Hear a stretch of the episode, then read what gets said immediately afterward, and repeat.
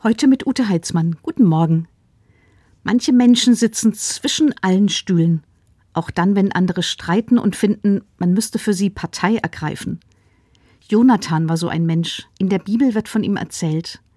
Auf der einen Seite des Konfliktes Jonathans Vater, das war Saul, der König von Israel. Auf der anderen Seite Jonathans bester Freund, David, ein junger, erfolgreicher Feldherr. Und dazwischen Jonathan, zwischen allen Stühlen. König Saul ist neidisch gewesen auf den erfolgreichen, beliebten David, und er hat Angst gehabt, dass David ihn vom Thron stürzen könnte. Darum wollte er David umbringen lassen. Für Saul ist selbstverständlich gewesen, natürlich steht Jonathan auf meiner Seite. Kann man von seinem Sohn ja wohl erwarten.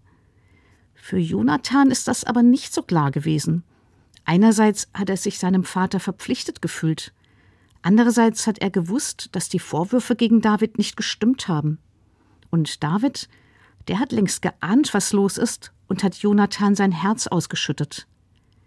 Vielleicht wäre Jonathan am liebsten zwischen diesen Stühlen sitzen geblieben, aber er hat sich entschieden einzugreifen und etwas zu tun.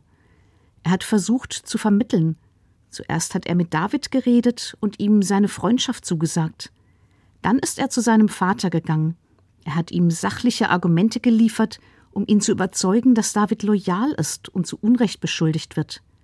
Doch Saul hat nicht auf ihn gehört. Er wollte David nach wie vor umbringen und hat von seinem Sohn erwartet, dass der auf seiner Seite steht.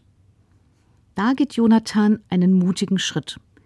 Er entscheidet sich, die Erwartung seines Vaters zu enttäuschen.